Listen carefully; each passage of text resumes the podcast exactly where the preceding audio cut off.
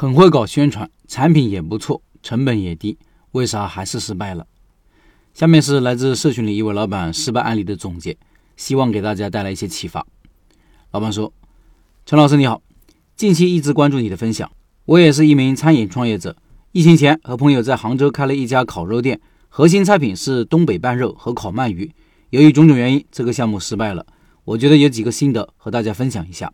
第一。”在没有研究产品和市场需求是不是匹配的情况下，几个餐饮发烧友一起就单纯的认为这个品类还不错，就产生了开这个店的想法，带着对未来的美好的期待，把很多应该注意的事情都想得太合理、太理想了。所以，如果有一个想法冒出来，结果兴奋的睡不着，要留意我们的大脑会合理化这个想法，让人忽略能力上的不足，也是这为我们走向失败埋下了很多隐患。第二，位置在一个背街的园区内。属于餐饮比较集中的地方，整个园区好几家餐饮门店，也有比较知名的店，但是也就两家店生意还不错。这个时候理性分析一下，不难看出这个位置不算好位置，偏僻，人流量还少。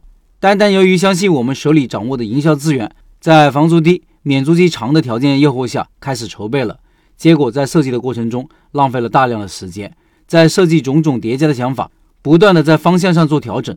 这个就是没有想好造成的，在选址上，营销的能力不能弥补位置上的缺陷，因为距离对于消费者来讲就是成本。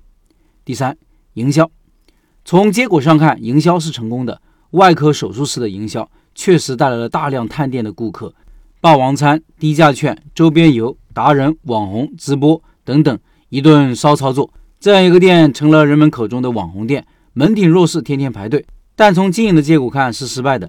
因为不管哪个渠道来的，都是让利的行为转化来的，人来的越多，赔的越多。第四，招牌菜赔本式的引流，一条活的鳗鱼一点三斤重，成本四十五块左右。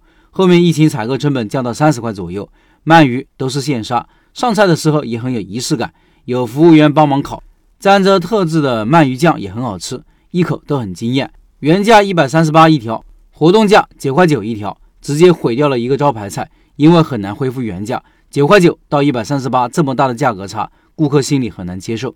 种种原因归因到一点，就是对市场不足够敬畏，就是考虑索取而不是创造价值。现在回到重庆，从头开始，手里只有东拼西凑不多的资金。我知道能不能成功和我现在有多少钱没有关系，而是和自己掌握的知识和积累的经验有关系。所以来到这里向大家多多学习。以上是老板的分享，下面说说我的读后感。我觉得老板。还没有总结出失败的关键原因，还需要进一步深入的复盘。为什么这么说呢？因为选择一个偏一点的位置，通过线上宣传引流顾客到店，最后通过产品留住顾客，这种模式是成立的。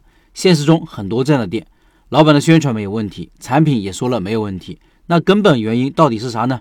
一定是哪个环节出了问题，也可能是活动设计不合理。老板也提到了招牌菜搞砸了，不过。我感觉一两次活动的问题不会导致整个餐厅倒闭，活动是可以随时调整的呀。